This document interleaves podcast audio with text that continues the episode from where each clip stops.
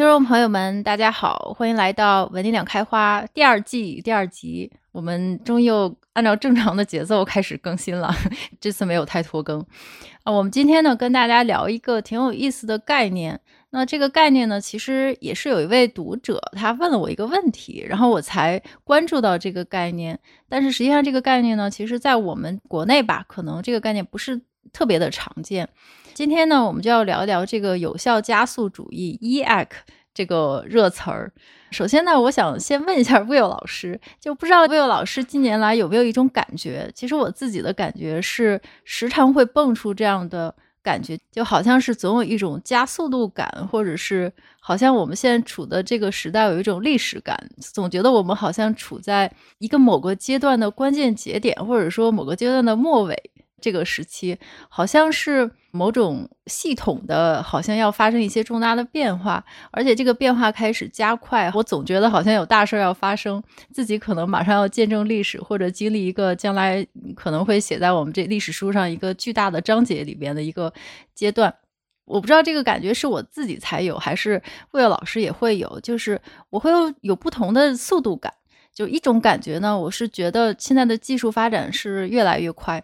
你看，我们文理两开花这个节目从二二年二月开始聊区块链的技术 crypto，然后呢，后来马上转到 AI，但是现在呢，AI 好像就有点过时了，现在热度也没有像以前那么高，而且它的变化是非常快的，而且前一阵子室温超导差一点就没火起来，我觉得现在技术的变化好像是给我一种感觉，我真的是跟不上了。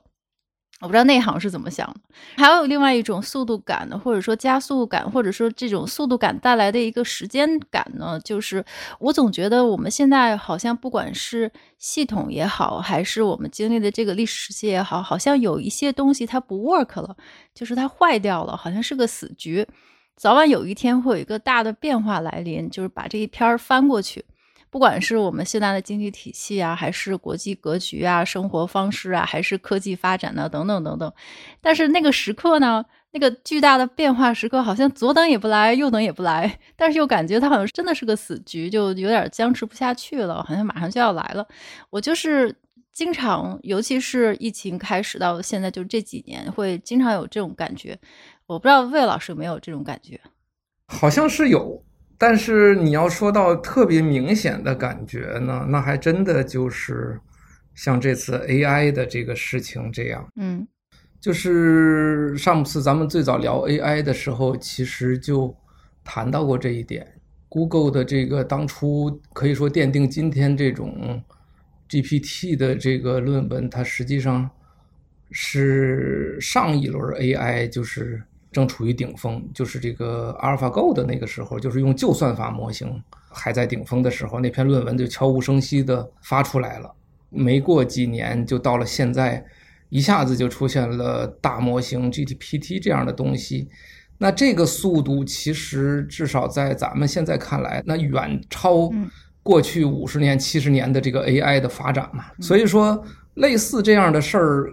确实可能有很多，包括你刚才说这个什么室温超导这事儿，我觉得还未必靠谱啊。这个最近我也没研究，但是前一段时间美国不是以这个国防部是什么实验室我忘了啊，就是这个激光核聚变，嗯，就是这也都是几十年来没有的一个进展，然后突然就出现在去年和今年，所以我觉得对，真的就是让人一下子感觉说，哎，是不是有点这种。超级加速点的这个来临了，那然后说到这个点，当然就很难离开一本书，就是这个库兹韦尔，他其实很早写的了，零五年写的那个，就是起点临近嘛。他那个时候是这里是十六七年前就说到说啊，起点马上就要来了，就是 singular point，就是这样的一个东西。那现在看来是这个，说不定真的就这两年真的就。出现了呢，所以我觉着这种感觉这两年确实是比较明显。但是就众所周知，其实技术呢和人类社会的发展呢，其实大家可能都觉得是有点脱节的。所以我们今天聊的这个话题呢，其实也是跟这个相关。我前两天看蓝江老师写的一篇文章，他开头就引述呃《天龙八部》里边那个故事，就是那个真龙棋局。他开头引素星河，就是那个真龙棋局，然后呢，就是大家是走入死局了，就这个是个明显无解的局面。然后呢，认输的认输，走火入魔的走火入魔。就在这个时候，突然间虚竹出手了，就对下棋一窍不通，然后闭着眼睛下了一招自杀棋，把这个白子儿放在最不该放的地方，然后杀死了自己一片白子。但是呢，他这么一招呢，其实就是一个加速器的作用。那么这个招下去，顿时这个局面就开朗了。就是虽然说黑棋还是占优势，但是白棋这个回旋余地已经是非常大了。于是这个转折点就爆发了，这个真龙棋局就破了。他其实用这个故事做开头呢，其实就是在讲一个置之死地而后生的一个典范。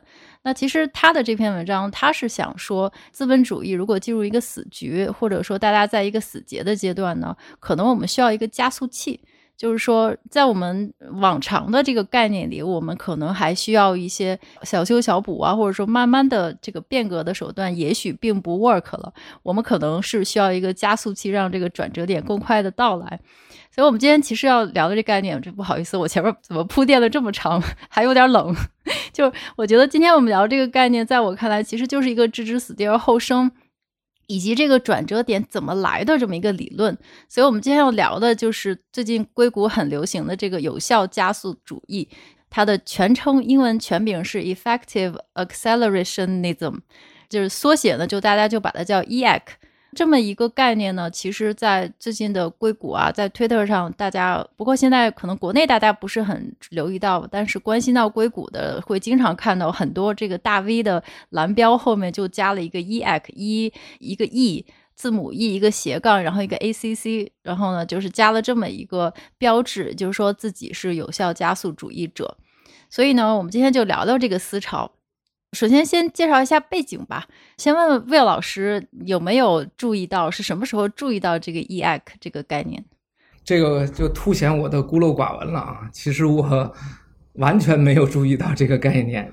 我看到就是它的缩写 E 杠 ACC 的时候，还是从你那里看到的，就是你发给我的消息的时候，呃，发给我 E 杠 ACC 的时候，我才看到。然后非常搞笑的是。因为你并没有告诉我 E 杠 ACC 是有效加速主义的缩写，我还看了一眼，因为你知道我搞金融科技的嘛，所以 E 杠 ACC 大概天然会意味着什么 Electronic Account 这样的一种。银行学的概念啊，然后当时我还愣了一下，我说这玩意儿也会成为当前热点吗？后来看了一下，哦，原来是 effective acceleration，或者说 effective accelerationism。我说那咱就赶快学习查一下吧，就查了一通。但是呢，你刚才说的这个概念呢，我可能有些不太相同的理解，就是我当然不敢说自己的理解是正确的，但是。当我看到一种有效加速主义的一种观点的话，我总觉得是不是跟这种所谓的，比如说资本主义的变化或者什么，不一定是完全相关的，也有可能它是一种技术中性论的这么一种必然结论或者什么吧，这我不知道。但是就是说，反正等会儿你先介绍介绍呗，我也说说我自己对这个事儿的理解，可说不定我的理解是一种误解呢，但是。反正我就胡说一通也问题不大，不是误解。我之所以挑这个概念聊呢，我就是觉得这个概念一出来，咱俩肯定是不从不同的角度想。我是有预感的，就是魏老师一定是会从就是技术角度，当然也会有这个人文的这个角度做铺垫，但我肯定是纯人文角度，所以我就觉得，其实类似于这样的讨论，就像我们之前讨论的那些跟就是理念相关的概念，其实都有这种碰撞，我是觉得蛮有意思的。我简单先介绍一下背景。对对对对，就是这个加速主义是怎么来的？实际上，我开头也说了，是一个我们的听众问了我一下，就是你怎么看这个概念？我当时其实是知道这个概念的，因为我也天天刷推特，我是知道这些大 V 天天就把这个东西放在后面，我知道它是一个硅谷的热词。但是我首先看到的是 Elon Musk 在转，就是说了一个 true，就是基于某个理念说了一个 true，让大家疯狂的转。然后那个 Marc Andreessen 也在后面加，我就觉得又是这些人在炒概念，我就给划过去了。但是那天他这么一问我，我就觉得，哎，我是不是要仔细看看他到底是讲的啥？然后我就大概了解了一下他的前因后果。其实这个 EAC 呢，它不是最近才出现的，当然也不是很远，就是它不是今年才出现，它是在去年吧，还是在去年年初，就是 ChatGPT 火起来之前，有两个这个硅谷的工程师，就是最早是两个工程师，他在一个 Twitter Space 上聊天儿，就聊着聊着就聊出了这么一个概念，然后呢，这个被听众就总结他们的这些聊天呢，总结出来了一些观点。其中有一个观点就是把这个 EAC，就是有效加速这个观点总结了出来，然后呢，结果就居然开始传播，大家都在传播这个观点，于是他俩呢觉得，哎，这个观点火呢，咱俩干脆就认真对待吧，所以他们就干脆开了一个博客的网站，就把这个观点的什么像类似于共产主义宣言之类的 manifesto 之类的，就整理在了这个网站上面，就形成了这个有效加速主义的舆论阵地。我可以后面把这个网站给大家贴到 show notes 里，可大家可以看一下。但是后来呢，就是这个概念就被好多这个硅谷的大 V，特别是 AI 的大 V 就开始带货。就是刚才提到的 Marc Andreessen，就是 A16Z 的创始人，然后还有什么 YC 的孵化器的 CEO，大家都是把它放在自己蓝标后面加了一个后缀嘛。这个时候正好赶上这个 ChatGPT 开始火。那么他们一火呢，就更是把这个概念就有了实力的支撑，因为它本来就是说技术的急速发展最大化。这个时候，ChatGPT 就是迅速在极短的时间内火遍全球，就正好是拿来可以直接竖起大旗，所以它就变成了 AI 的代表的一个舆论阵地。我简单总结一下它的内容啊，就是总结一个太长不读版，不会把它全部的内容都说出来。其实它的要点就是几点。首先，他拿了一个热力学，就是他还是拿自然科学，就是物理学的热力学第二定律作为理论基础。然后他认为我们的生命是热力学广义第二定律的原理出现的，也就是说，就像物理定律一样，生命是倾向于它是一定要去捕获这种自由的能量的，所以它需要这种不停的吸收自由能量来不停的增加它的这个运动范围，还有自身的复杂性，才能维持它的存在。所以它一定是会自己自发不断的生长的。所以呢，我们人类这个生命呢，也必须与这个宇宙热力学这种意志呢，要保持一致。所以我们必须拥抱和助力加速向宇宙向更多增长、更大的复杂性和更高的智能的方向发展。所以这个自然趋势呢，就是我们是要加速，但是呢，是要有效的加速。那这个宇宙热力学的意志呢，在当下的这个技术时代的语境中呢，其实就是很明显的会落在进化呀、智能啊、AI 呀、人工智能和加速这几个关键词儿上。所以也就是说，它到最后呢，论点就立在了我们人类应该最大限度的利用创新和这个技术力量来推动社会的变化。因为刚才提到了，它刚刚被提出来的几个月之后呢，AIGC 就爆火，然后它马上就被拿来当做 AI 的这个理论基石，正好就可以用来对抗那些人工智能这个威胁论这些观点，就是说你们政府啊，或者说人类想阻止人工智能技术向前发展的趋势是不可能的，所以我们不要阻挡的，与其阻挡，我们必须想办法加快它的发展速度。就是说，与其你要阻止它，不如团结大家，就发挥更多人工智能的正向的力量，让它更快的加速发展。我们要尽量的开源，要尽量的更多的人去接触到 AI。所以呢，它越加速发展，那么它的负面影响就会越少。当然了，其实他也提到，就是说，当然人工智能可能会有一些的潜在危险。解决方案呢，不是说阻止它发展，而是要让它发展得更快，要加速。因为自行车骑得越快，这人才不会摔。所以说，加快发展呢，结果一定是好的。因为 AI 的这个系统，它会自动相互制衡，好的和坏的会相互制衡，所以它会自己进化。所以你不用管它，它肯定会进化得越来越好。我们要努力创造这种平衡。我看他大概的中心思想呢，就是以上。所以总结来说，就是你不要阻止人工智能发展，你要尽你自己最大努力去加速它的发展，它才会给我们带来更好的福祉。哦，就大概是这么一个，我看的版本是这么一个版本，难道跟魏老师看的是不一样的版本吗？或者是魏老师理解的有不一样吗？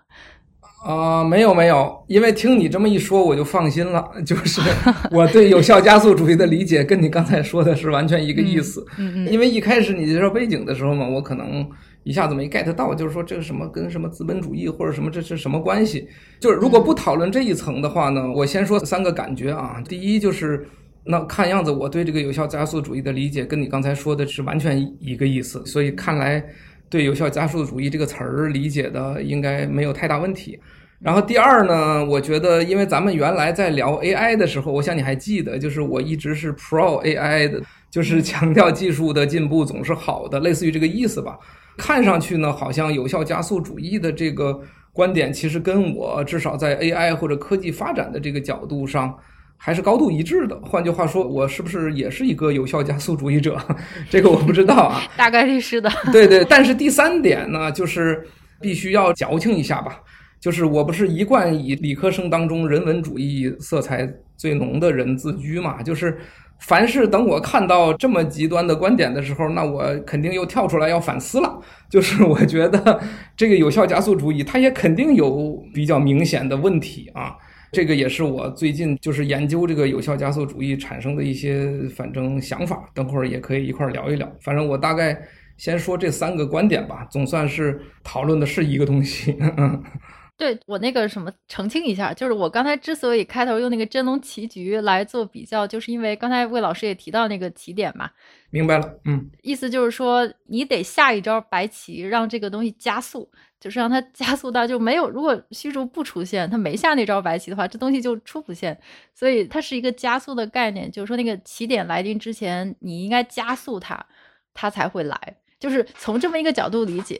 我懂了，我懂了，这可能是比喻方式的问题，因为好像在我隐约的觉得“加速”这个词儿呢，有一点点渐变的属性，对吧？就 acceleration，、嗯、真龙棋局以及起点的临近呢，在我们传统的意义上来讲，好像有一种顿悟，或者说叫做巨变的那一瞬间，是这么理解吧？可能从这个角度理解，我可能没有太 get 到这个点，但是我明白了。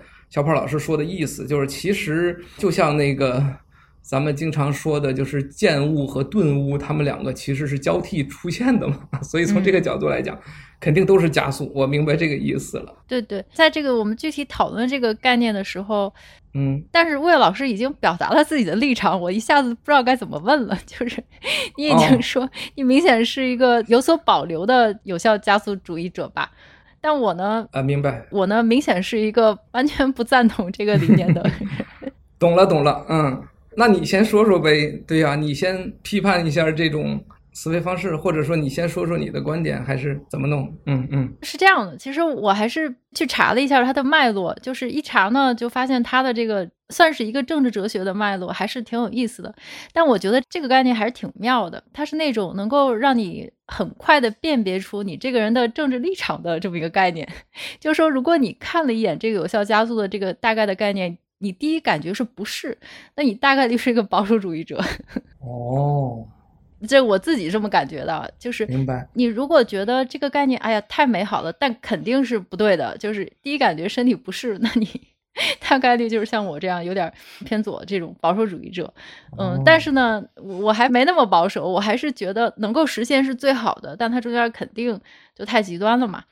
那么我就去查了一下它的这个历史渊源，它的这个渊源和哲学脉络其实还挺有意思的。就是它之所以叫做有效加速主义者，它前面放了个定语，那么它的前身呢，其实就是没有定语的这个加速主义。加速主义呢，就是 accelerationism。它是其实是一个发展演化了很多年的这么一种政治和社会理论，它其实主要是针对资本主义制度的。这就是为什么开头我老提资本主义制度，就我往回倒饬了倒饬，倒饬它的开头是从哪来的，就那倒到这儿。他的其实中心思想呢，就是为什么他说要加速，他意思就是说。核心理念就是说，那个如果你遇到了一个看起来似乎无解的未来，呃，或者说不是未来，或者说将来一定要有某些重大的变化，那么从这个前身加速主义的角度，就是说，那么如果说你看起来有一个大家就是无解的未来，或者说技术不断的进步可能会带来的各种卷，就是这种技术不断加速、不断进步，然后整个人类社会在后边上气不接下气的追的这种卷呢，你它肯定是不对的。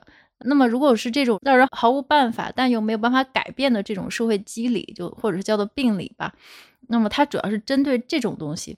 它的这种思路呢，就是说，如果你觉得无解的话，就如果无解，那么我们反而应该加速它。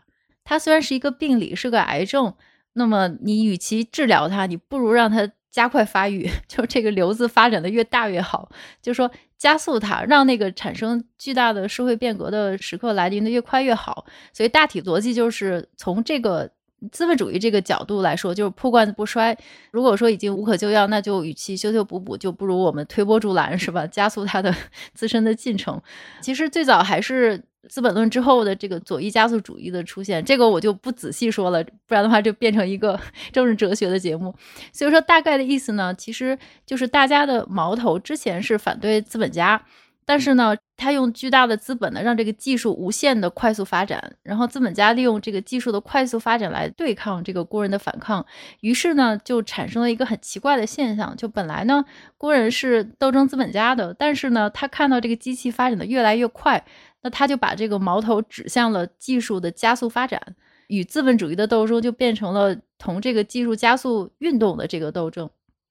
于是呢，这个时候就来了一个，就是这种思潮嘛，就是说，那我们与其我们最大的敌人可能就是这个不断加速的技术，那么不断加速的科技呢，人类的肉身是没有办法阻挡。那既然你没有办法阻挡，那我们不如就把这种技术不断加速的这个权利从资本家 手里拿到无产阶级手里，就是用它来武装这个无产阶级，然后和资产阶级的这个利维坦进行斗争嘛。这个时候，我们就看到了他所谓的这个数字加速主义，或者说左翼加速主义这种思潮的到来。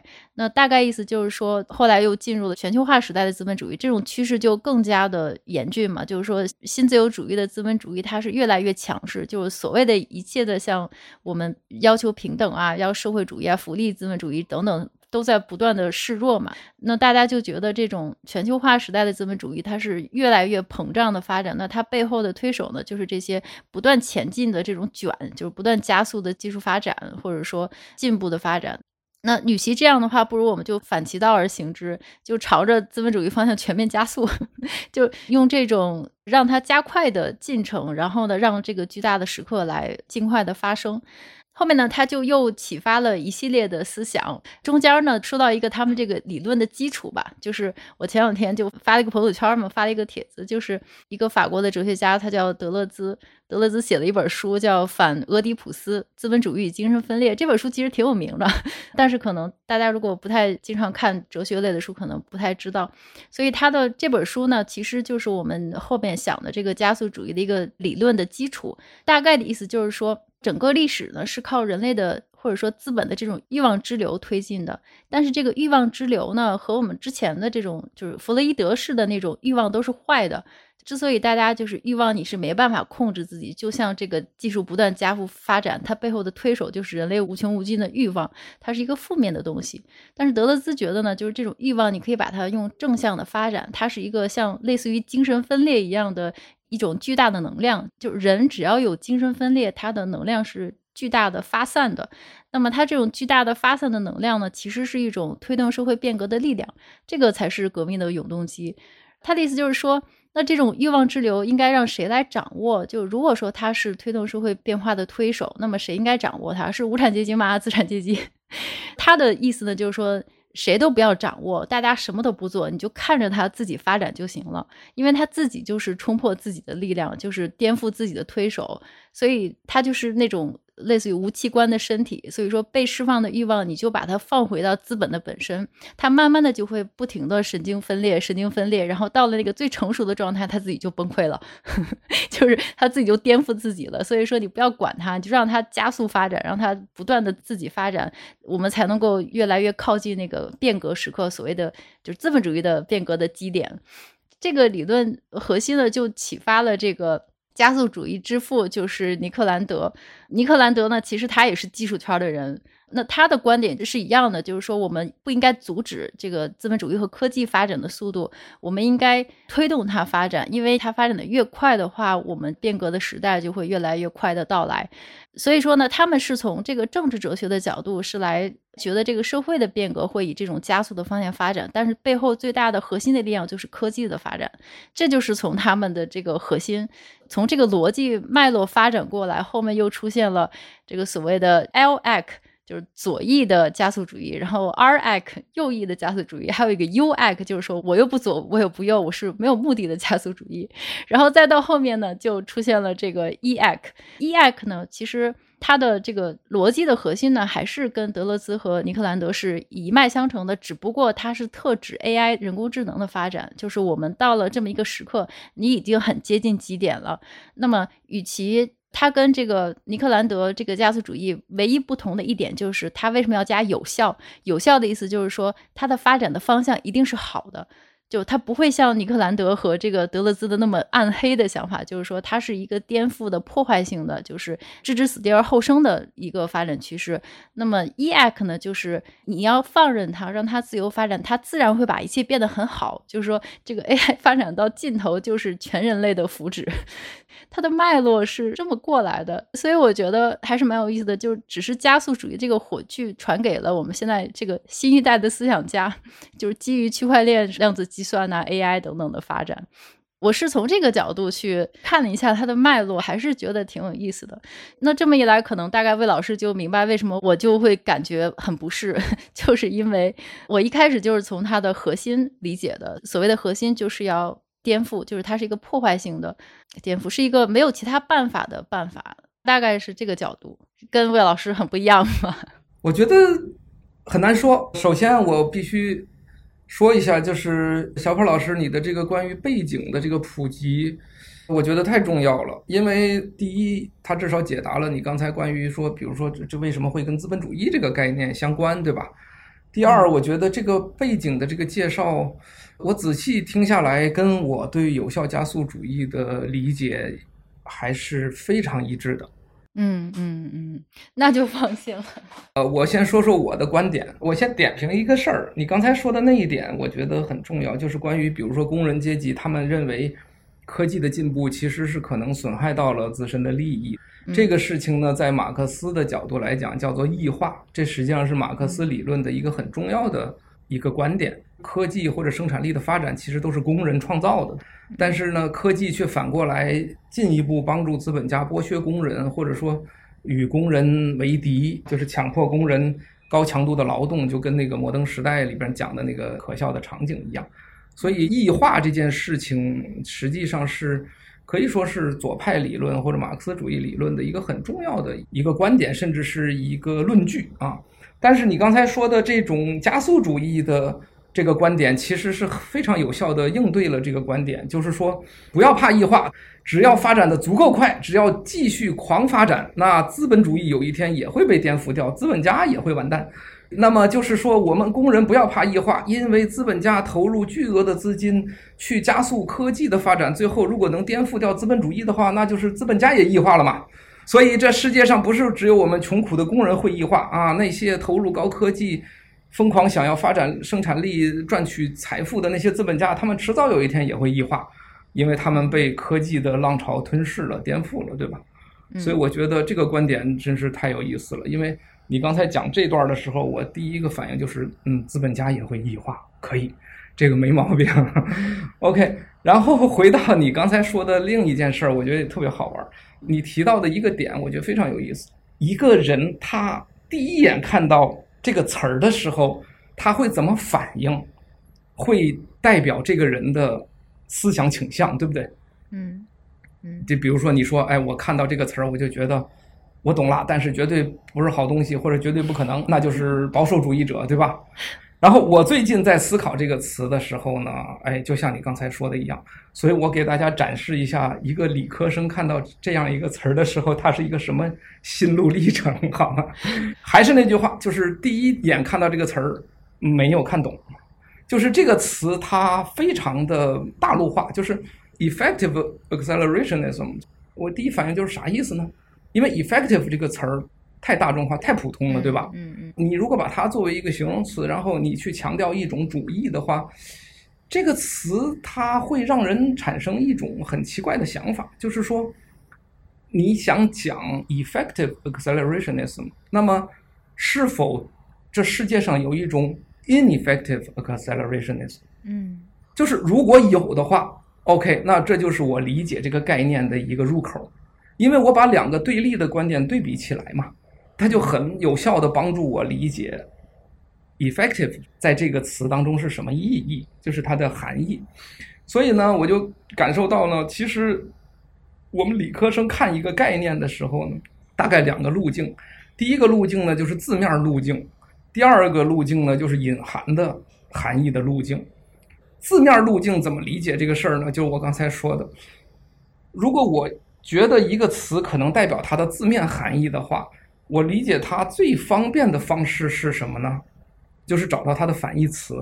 嗯，我理解一个字面含义的时候，我很简单的一个手段就是，我只要找到它的反义词，那么它就是一对儿概念。这就是咱们原来 六大框里喜欢做的这个概念啊，就是我们理科生的习惯，就是说我理解一个概念最佳的手段就是找到它的对立面，然后把它们对比来理解。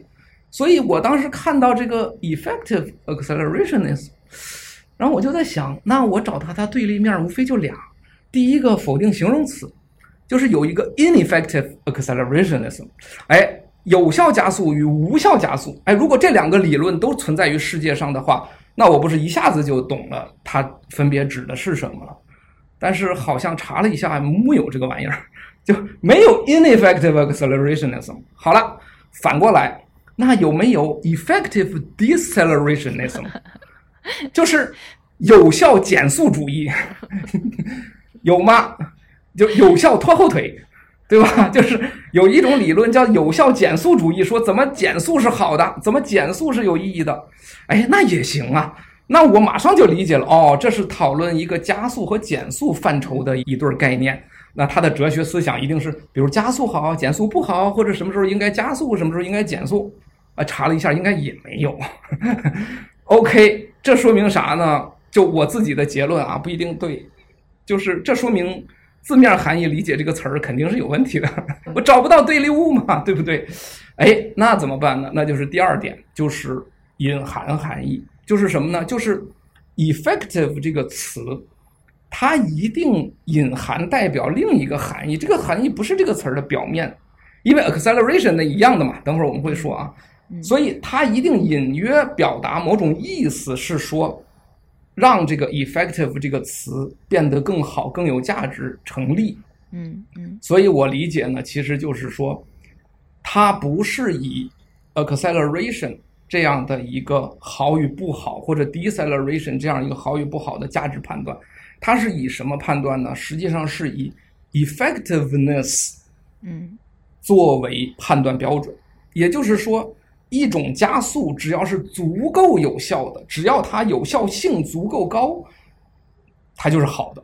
换句话说，当我们看到一个加速让我们很不适的时候，就像你刚才给出的答案一样，当我们看到一个 acceleration 让我们不适的时候，我们不是去 decelerate，而是什么？而是给它更高的、更有效的 acceleration，让它向前跑得更快。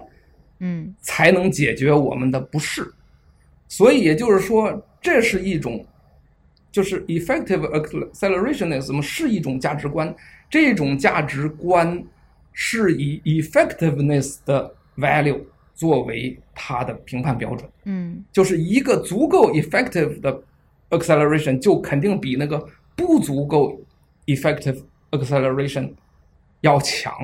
嗯。所以我就得出了这么一个结论，然后好在你刚才所说的，不管是历史背景还是对这个词儿的描述，嗯、那么我发现说，哦，跟我的理解是一样的，完美支撑了你的观点。对对对，所以我说我展示一下一个纯理科生像一台机器一样思维的人，他是怎么第一感看到这个概念，然后逐步解构，最后达到一个理解的，然后。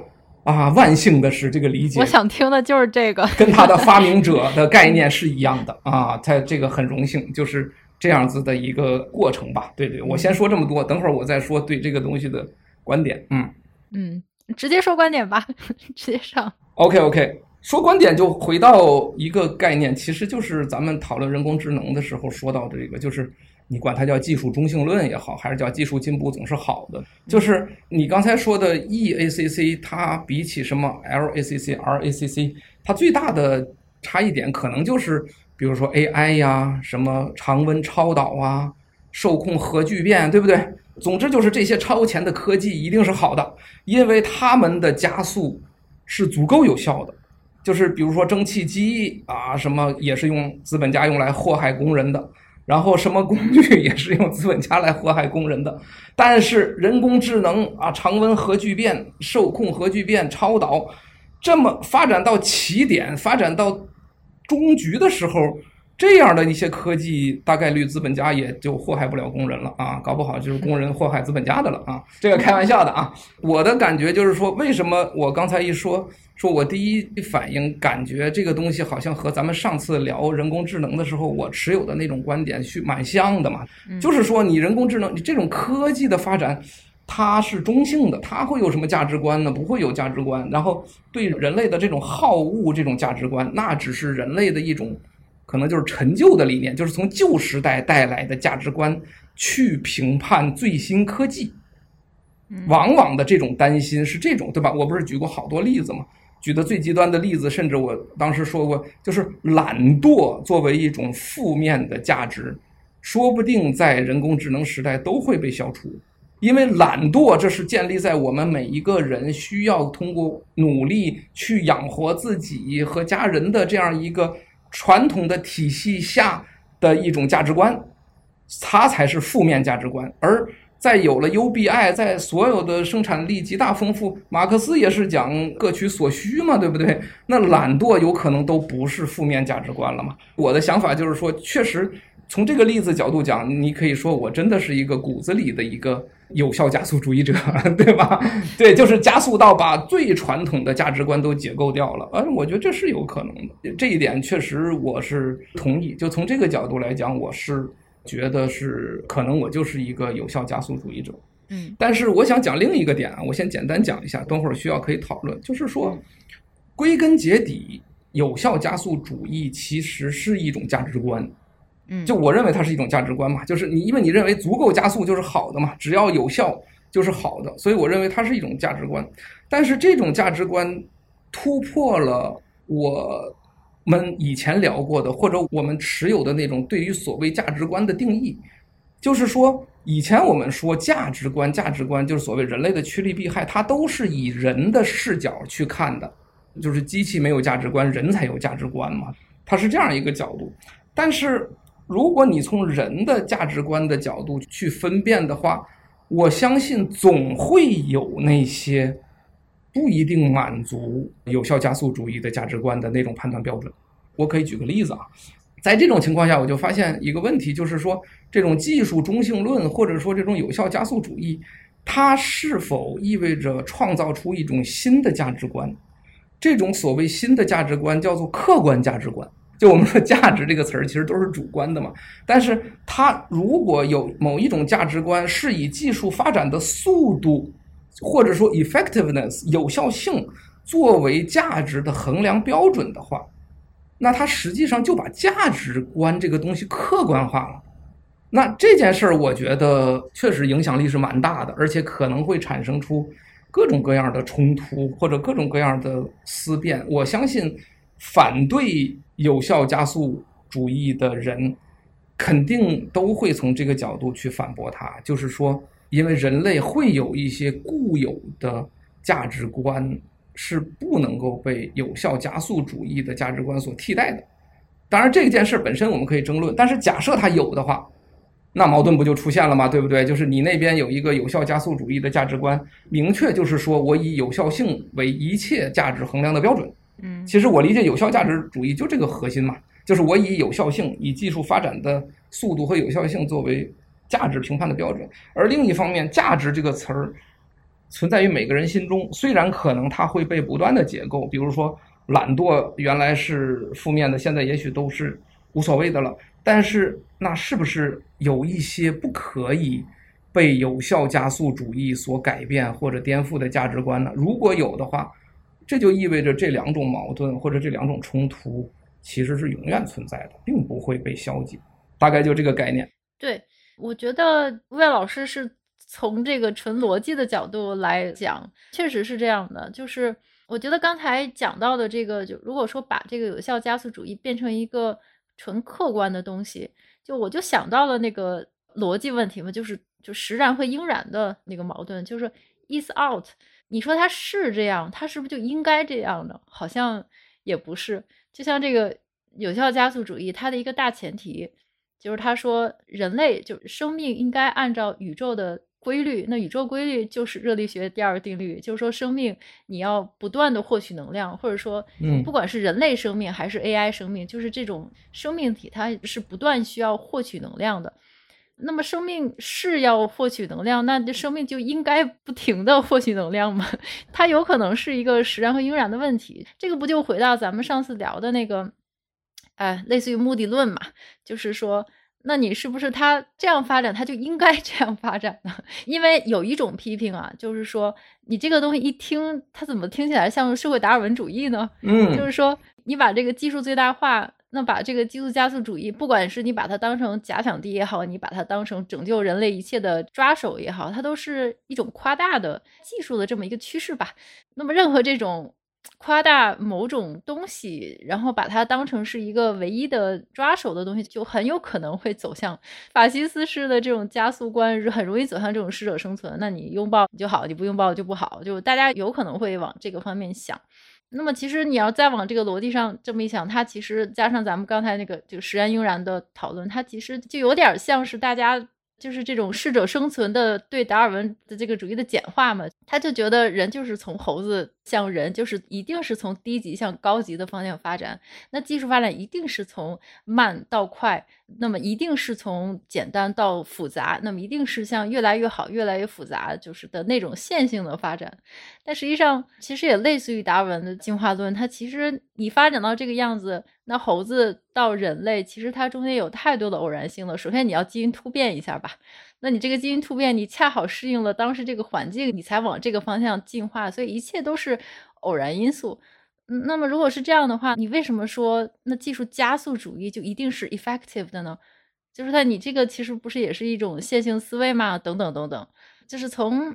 这两个角度想，就有可能就是大家觉得不是嘛，就不是的直接原因肯定是觉得这不是社达吗？那我要不会 AI 怎么办？我就是被 AI 抛下的人。对对对对对，同意，我非常同意。我补充几个点哈，第一个就是我想再抽象一点讲，就是虽说有些人认为有效加速主义，或者我刚才说的那种所谓世界上存在着客观的价值判断，假设。是这样的话，但是别忘了讨论价值这件事，就像我们说的这个原理论 （meta 理论），你知道吧？就是 meta value 仍然在人的脑子里。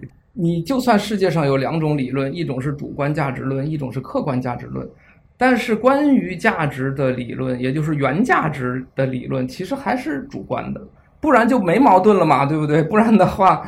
就有效加速主义和我们这种，比如说人文主义或者人本主义这种思潮，它不就没矛盾了吗？对不对？他们之所以有矛盾，可见在于还是人认为这两种价值观是不同的。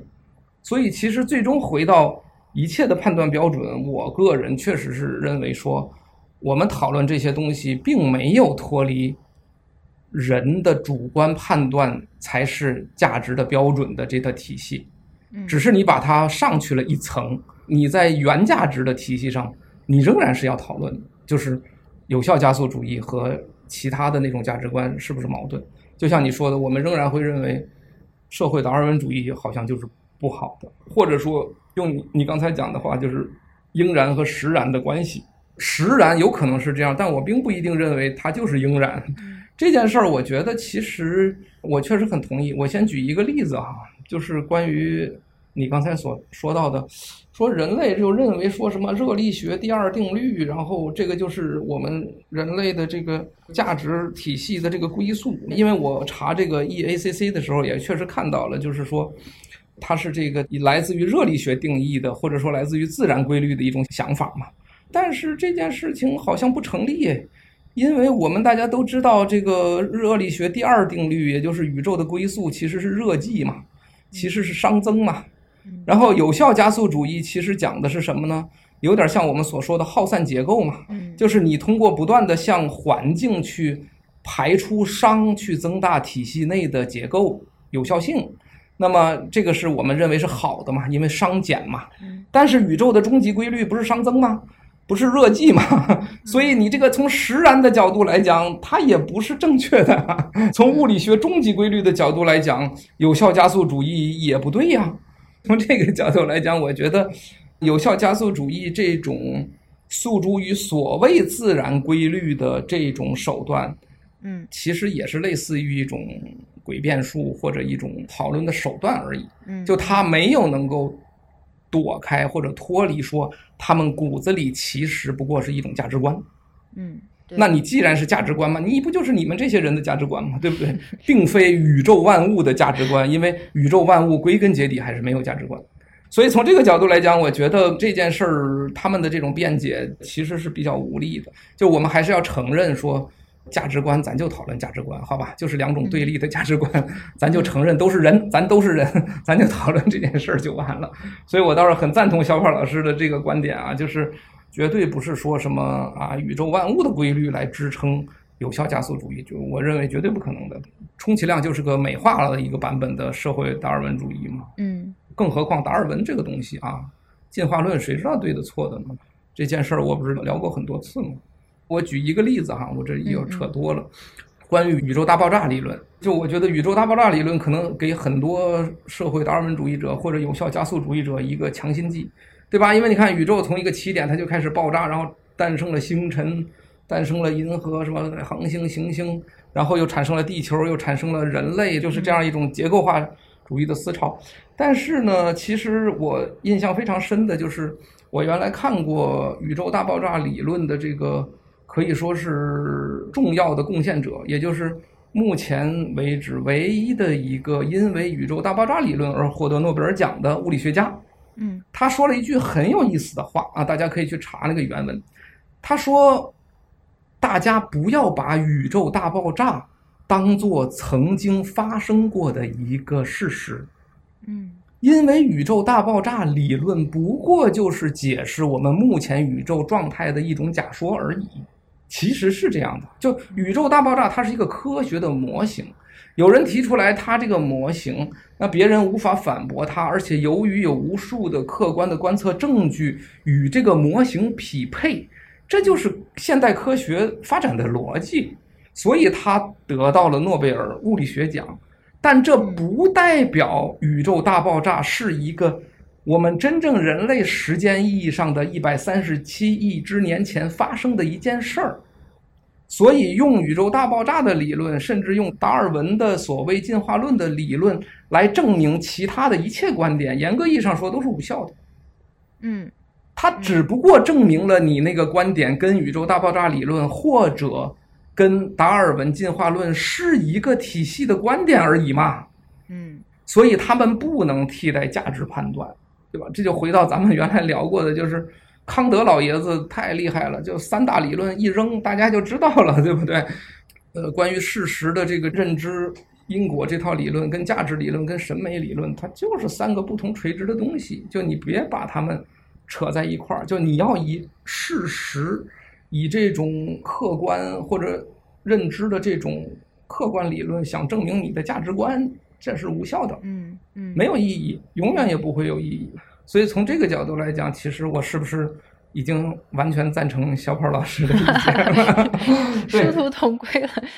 所以我觉得我个人的观点就是这样：就是虽然我确实是一个绝对的支持科技进步的主义者，但是我确实很明确的反对，就是以客观实在的任何规律去证明价值观的正确性。这个区分非常非常重要。其实魏老师把这个本期节目关键词说出来了，就是价值观。为什么我觉得不是呢？就是说，可能我不知道是不是保守派的一个特点。就，但是保守派不是说什么都不做，他只是保守派是觉得现有体系之所以是现在有的这么一个体系，它是有存在的原因的，就只是这么一个出发点。所以说我一看到这种极端的观点。我会马上有一种反应，就是说他是在举大旗，这个就是完全呼应了魏老师的价值观，就是他一定是代表某种价值观，因为他说的根据咱们刚才分析的，第一，它不是一个客观的事实，这个还是一个价值观方面的一个理论。如果是这样的话呢，我会马上的想到，就是提出这个口号的人是谁，他们代表谁，对吧？这个才能抓到最终的脉络和根源。我是倾向于从这个角度想。其实挺有意思的，因为我就在这么想的时候，我就马上想到了咱们的这个 AI，关于 AI 和 Web 三的讨论，就是生产力和生产关系的那一期。其实呢，这么一想，我就觉得某些地方就对上了，因为咱们曾经讨论过嘛，我就觉得今天的讨论在某种角度上有一点像是我们上次对于 AI 和 Web 三生产力生产关系讨论的一个后续吧。我们上次讨论的这个 AI 生产力或者区块链是代表生产关系，那生产关系它会影响生产力的发展，也就是说存在这么一个逻辑，就是那么先进的生产力在落后的生产关系中就可能会走向歧途，就不利于 先进生产力的发展。Web 三其实我们在那期中，魏老师也说的非常清楚，就是说他从一开始呢，就是和各种跟社会关系和生产关系的理论基石是联系的非常紧密的，所以 Web 三其实一开始他就不停的在提出各种颠覆性的理论基石，什么 nation state 啦之类等等，这大旗换了一面又一面，看起来样子不太一样，但是它的内核是差不多的。但是现在呢，轮到 AI 也要有自己的理念了。或者是 AI 的支持者，AI 最大化者，因为每到这个时候，我就深深的感受到这个世界还是一个人类控制的世界。因为现在在我看来，EAC 呢是 AI 领军者提出的一个口号，就是他们是觉得现在的发展呢，可能已经受到现有的一些社会关系或生产关系的阻碍，比如说受到一些投机分子。这个不一定是币圈的，反正就是根据 AI 这个概念来投机的人，或者是政府，或者是那种利维坦之类的大的这个想阻碍或者是干扰 AI 发展的这么一股力量，他们出来了。所以呢，我们现在必须要有自己的纲领和口号。我们唯一的要求就是不要限制 AI 的发展。这个我自己解读啊。首先。把结论上升为真理，就是 AI 的发展已经不受人类控制，它一定会它自行发展，所以咱们加速吧。那它一定会产生新的生产和生产社会和新的生命形式。那么我觉得这个非常是像是他们自己提出的一个理论基石。其实刚才这个魏老师在找这个 effective 这个 accelerationism 的对应面的时候，有没有想到有效利他主义？有的，有的，嗯，effective altruism，当然，当然，这个等会儿可以聊一下。对，对，对，你先说，嗯，很有意思的一个话题。没错，没错，就是从这个角度来看呢，它其实也有点像竖一片不一样颜色的旗帜的一种行为。那么大家都知道，Web 三的其中代表人物 Sam 同学，他的这个有效利他主义是他自己。不是他自己，但是他是代表人物，其实也就是两千年左右，就很早以前了，提出的一个理念嘛，就是说我们人类我们要最大化，就是用最有效拥有资源和财富，然后最大化的成就自己的社会，造就自己的社会影响力，然后呢，把我这些积累出来的所有的影响力都。用来解决社会全球人类的这个最急迫的问题，比如说贫穷啦，什么等等等等。也就是说，它非常像经济学中的一个叫做“滴漏理论”的一个理论，就是说，这个一定要富人越来越富，就是先让一部分人先富起来，只有富人富的流油，这个穷人才能够吃得更好。就是他要从上往下滴嘛，就像那个滴漏一样。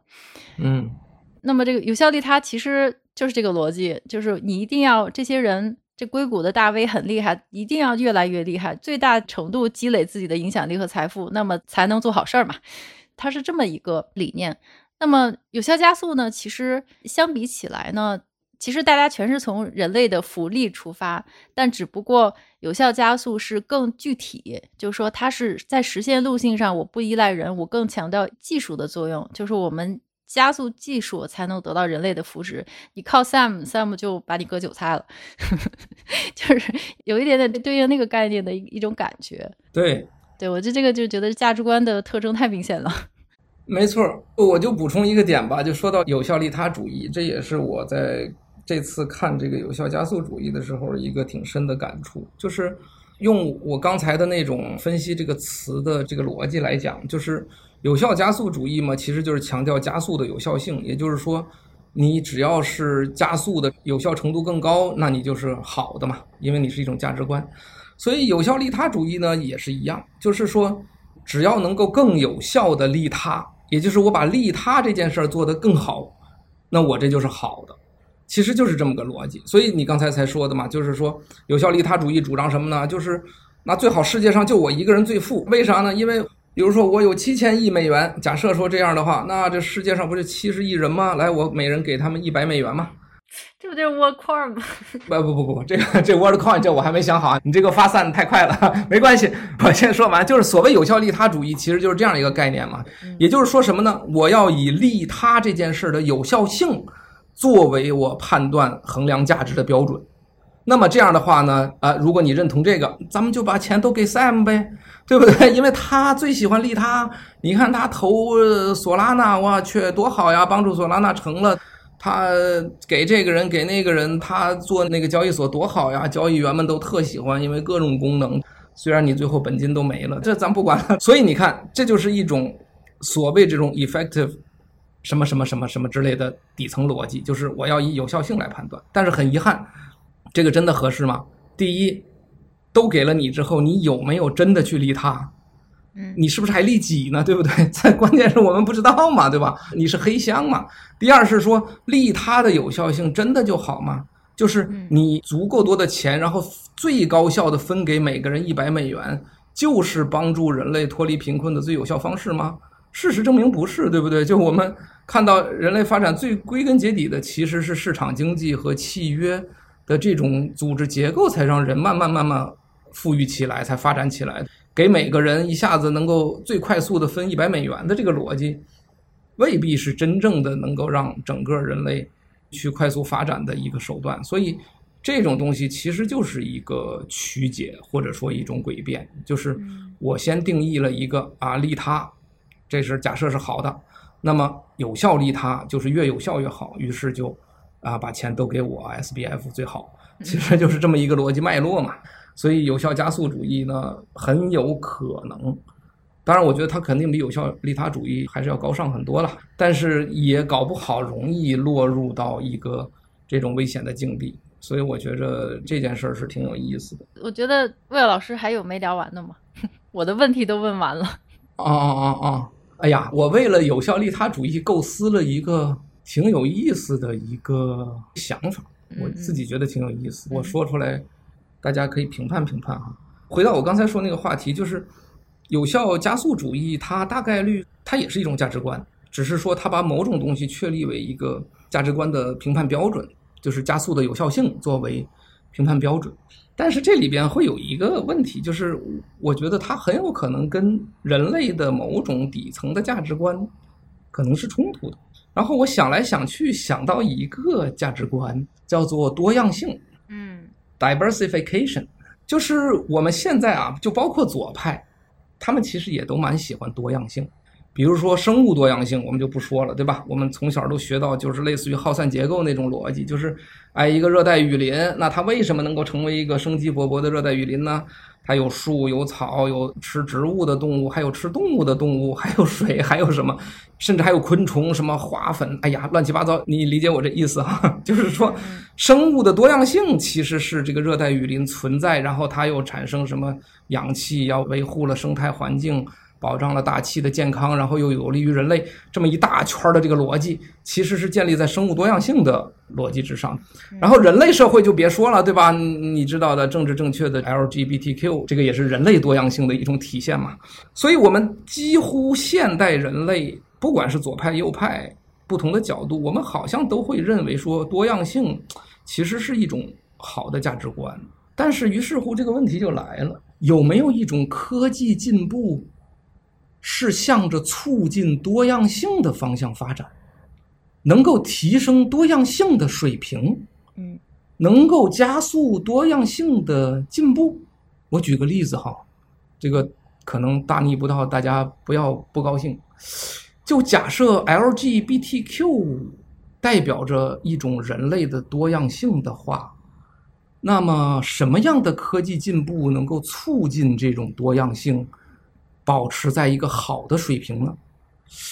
是全世界六分之一的人是 L，六分之一的人是 G，六分之一的人是 B，六分之一的人是 T，六分之一的人是 Q，然后还有六分之一是那种整天讲男女的。这各六分之一是这种多样性的最佳解吗？帕瑞托最优，还是说保持一个万分之一是 LGBTQ，还是百万分之三十五？就是这个多样性这个东西，我们能够用客观标准衡量吗？嗯，哎呀，这个事儿就挺复杂的。然后假设我们找到了这样一个标准，说 LGBTQ 啊，咱们就粗略点说吧。哎呀，万分之一，好，万分之一。那么人类它是一个自然繁衍的过程，你知道吧？就生生不息嘛，对不对？大家就是男女要生孩子，生孩子生到我们，因为科技不断的进步嘛，我们当然有足够的能力去监测说，我们这个全人类七十亿人有多少 LGBTQ。然后假设这个有一天监测出来，发现这个不是万分之一，可能是十万分之五，那就差了十万分之五。那么我们要用科技进步的手段去改造其中十万分之五的人，让他们成为 LGBTQ 吗？这个听起来好像更不靠谱了。所以就是说，不是没有。等会儿我举那个例子哈，就我先说这个逻辑太不合理了，对不对？换句话说什么呢？就是是否所有有价值的东西都有客观衡量标准？就我们承认 LGBTQ，我们承认人类的多样性是有价值的。我们先抛出一切分歧，就是我们假设七十亿人都认为 LGBTQ 是我们人类多样性的一种好的侧面。但是，什么叫加速呢？科技的进步的速度会促进它更好吗？那我们得先定义什么叫更好啊，对不对？就是存在就是更好，还是有多少人是更好，还是啥？就你没有客观标准，只有主观标准。主观标准就是哦，有不会没有就够了，没了，没别的标准了，就是有就行了，对吧？对。如果说我们反过来说，人类假设还有优生优育的需求，这可以吧？优生优育就是改造我们的基因，让我们更健康，让我们长得更好看，让我们长得更高，然后俩人生的孩子会更好。那如果按照这个优生优育的标准，人类就没有了 LGBTQ 咋办？是否意味着其实我们在通过优生优育的技术加速手段来加速 LGBTQ 群体的灭绝呢？也是吧。所以我觉得。很有意思的一件事儿就是，多样性的这种价值主张，多样性的这种价值观，假设它存在，假设我们认同它有，这种价值观能被技术有效加速吗？或者任何一种技术有效加速的主义能够达成 diversification 的目标吗？不可以。矛盾的，对。然后我就举一个例子啊，不是不可以，真的有哎，《美丽新世界》这本书当中，哦，大家都有看到一个很有意思的细节，就那个时候的人已经成为造人者了，已经成为造物主了，就是人们不再需要通过分娩，不再需要通过什么去生产人了，人都是试管里培养出来的，对吧？好了。结果我们惊讶地发现，在美丽新世界当中，diversification 仍然是一个人类的价值观。所以出现什么情况呢？就是那个培养人类胚胎的人会去随机的或者 whatever 的一种手段，会说：“哎，这个胚胎咱们让它酗酒吧。”这是美丽新世界这个故事当中的原文，就是。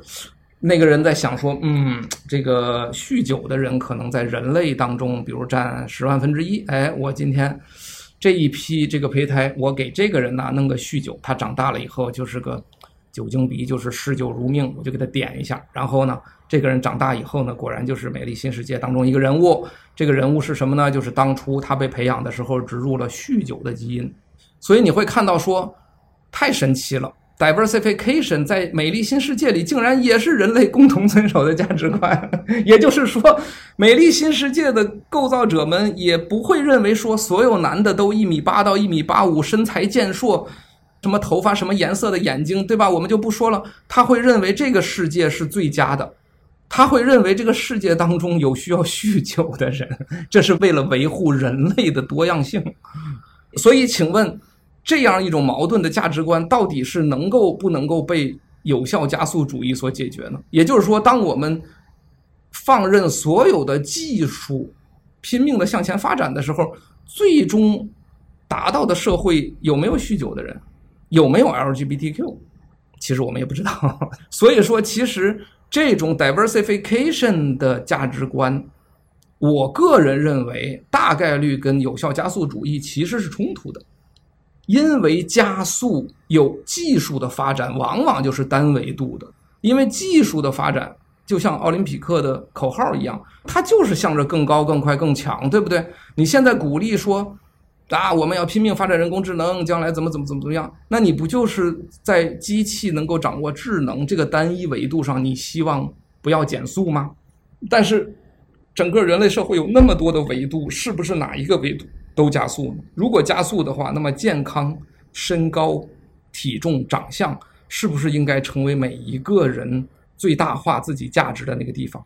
谁想在自己胚胎期被植入酗酒基因呢？所以我是觉得说，我想了这么一个例子，就是说，有些价值可能无法被技术进步所实现，要么你否认它的价值性，那就会说。美丽新世界里，我们所有男的都长得差不多一个样，反正总之好看嘛，可能定义十种差不多了。七十亿人分别有七亿个长得一模一样的，因为一共有十种好看，这是瞎扯了。反正我这车轱辘话说了半天啊，其实很简单的一个东西，就是说这种有效加速主义，它肯定无法去概括整个人类社会的这种发展的方向和诉求。这里边我就再补充一句，就上一次咱们在一次读者见面会上我聊过的一个话题，就是各种各样这样的主义，包括马克思主义啦，我们不不延伸了。就是当他们在反对现有秩序或者现有思想的不合理的地方，他们是很有价值的，是很强大的。但是如果你以他们的这些论据去构建这个社会的规则，或者去成为社会发展的总体的规律，就是成为一套体系，让整个社会运行在这套体系下的时候，估计大概率是灾难。我是这么认为，就是你不能够以这种其实只是反对现有某些体系的不合理的地方所诞生出来的这种主义，去把它变成全人类共同遵守的一套行为模式。这个我觉得是最可怕的一个地方啊！对对对，这个例子非常非常有意思。我就是觉得完全享受这个理科生的这么严密的逻辑的过程。我觉得，首先我们推论到这儿，其实应该可以得出个结论，就是这个有效加速主义它就是一个所谓的这个 napkin manifesto，就是写在餐巾纸上的共产主义宣言，就是你不要把它当真。他就是一个半开玩笑，是自己也没想清楚的这么一个所谓的理念吧。就像刚才这个魏老师，我觉得《美丽新世界》那一段的分析其实是非常精彩的，就是人类的多样性和这个 AI 的急速的有效加速主义之间，它有一个底层的矛盾。你讲的过程中，我又稍微发散了一下，我想到了那个，这这个虽然不是直接相关的，但它是一个，就是说底层我们没有办法回避的一个底层的逻辑上的矛盾，就是那个 Rocko's。Basilisk 就是那个很多年前那个著名的思想实验嘛，就是那个马斯克他的女朋友，他在有一首歌里边写的那个，就是 Rococo 他自己写成洛可可的 Basilisk，就是说，嗯，洛可可的巨蛇嘛，他大概的意思就是说，不知什么时候这个世界上出现了一个非常强大的 AI，这个 AI 就像一个巨蛇一样，就是这个蛇只要一看你一眼你就死了，你就从这个世界上消失了，就是有巨大能量的蛇。那么这个蛇出现之后呢，它就设了一条规定，就是说它会模拟，就是全人类所有的你过去曾经想过的东西，你的过去、你的未来和你的一切思想形成的过程。就是说，它一旦发现你过去曾经想过要阻止 AI 的产生，要阻止 AI 的发展，那么它就去看你一眼，然后你就消失了。就算是你已经死了，它也会把你就是复原成型，然后再看你一眼，就是那样这种惩罚你。那在这种情况下，如果真有这么一个 AI 的话呢，那么也就是说，这就证明了当初就不会有人有这种选项嘛。就是如果说当初有人有这种念想的话，那它其实有可能就不会出现。但它既然已经出现了，就是证明它已经咱就没有这个选项，大家都是受到这种念头的威胁。那么他从未来游回到现在，告诉你，你要是想过要杀死我，我就把你先杀了。就是这么一个逻辑底层的悖论，就是你怎么转都转不过来的这么一种形象。这这就证明了它是有一个底层的一个非常拧巴的一个悖论，所以它应该不是一个普世的可以当做一个定理的东西。对对对，就是这种逻辑是很有意思的，就是这么想。没错，所以后来我还琢磨了一下，因为你刚才一直在提 AI 嘛，其实就是说有效加速主义对 AI 的这种支持，它重点是反对那种就是想阻止 AI 发展的人嘛，它是这样一种思潮。嗯、我还特意构造了一个词儿说，那我们是不是要考虑一下 artificial diversification？嗯，叫做人工多样性。你可以赞成 artificial intelligence，你不想阻止它的发展，那么你有一天会不会发展到就像美丽新世界那样，或者像 whatever 一种东西一样，就是你会去鼓励 artificial diversification？嗯，呃，如果这样的话，你就会发现这个逻辑永远是不通的。对对，它一 diversify 了，就是那它就加不了速了，它怎么加速？而且 artificial 的东西。能够成为 diversification 的形容词吗？就是能够去人造出来 diversification 吗？这其实就是一个价值观的底层冲突。没错，没错，没错，还真是越想越有意思。它还其实里面还有很多的逻辑上的一些缺点。那咱今天时间有效，不接着往下挖了，再挖我觉得还能挖出来一堆。魏老师还有补充吗？对对对，没有了，没有了。就后边主要是车轱辘话扯了一下这个。diversification 这个事儿，我是因为觉得挺有意思的，所以就拿出来聊一聊。嗯。对，没错，这个东西仔细想还是很有意思，而且跟咱们之前讨论的很多话题都有联系，比如说目的论啦，对对对对对，就是未来一定更好吗？等等的，就是宇宙无目的啦，等等。然后跟我们就提到了很多像价值观呢，到底什么是价值观？什么才是自然生长出来的东西？什么是人想的强加给你的？就是这些东西都是很有意思的。今天时间原因，咱就不继续往下挖掘了，咱们下次找机会再来聊。但我觉得这种思想实验。不知道大家有没有耐心能够一起想一想，其实是非常有意思的。没时间想也没关系，反正结论就是这不靠谱，EX 不靠谱，它是代表某些人的立场的。嗯，我觉得不靠谱吧。确实很有意思，就像刚才小宝老师说的，这个东西如果深挖的话呢，可能也有很多我们还没想过或者想不明白的事儿。比如说，就像刚才小宝老师说的啊，他，我觉得其实按理说这种。有效加速主义好像有一点像咱们讨论过的“但行好事，莫问前程”，就是反正你只要干就完了，你只要以它的有效性来讨论就完。但是呢，感觉又不一定太对，因为“但行好事，莫问前程”可能是我们针对每一个个体的一种价值观的一种体现。那放在。全人类的一种共同价值观，它应该有什么表现呢？我觉得这也说不准。但是反过来说，如果全人类的个体每一个个体都但行好事，莫问前程，那好像全人类也就在但行好事，莫问前程。嗯嗯、这又跟有效加速主义好像又有点像。嗯，所以反正绕来绕去吧，我是觉得这里边话题确实很有意思。我估计小宝老师肯定也是想到了很多这些未解的话题。反正以后有机会。再接着聊呗。嗯，对，好，那我们今天就到这里，感谢大家跟我们 又开始烧脑了，又回到了文理烧脑的 基调。感谢大家，这就是我们今天对这个 EACT 这个讨论。如果大家有任何问题的话，也可以在群里啊，或者是在博客下面留言。好，那我们今天就到这里。好的，好，谢谢魏老师，谢谢大家，谢谢小跑，谢谢大家。好，好，那我们下次再见。嗯，拜拜。好，拜拜。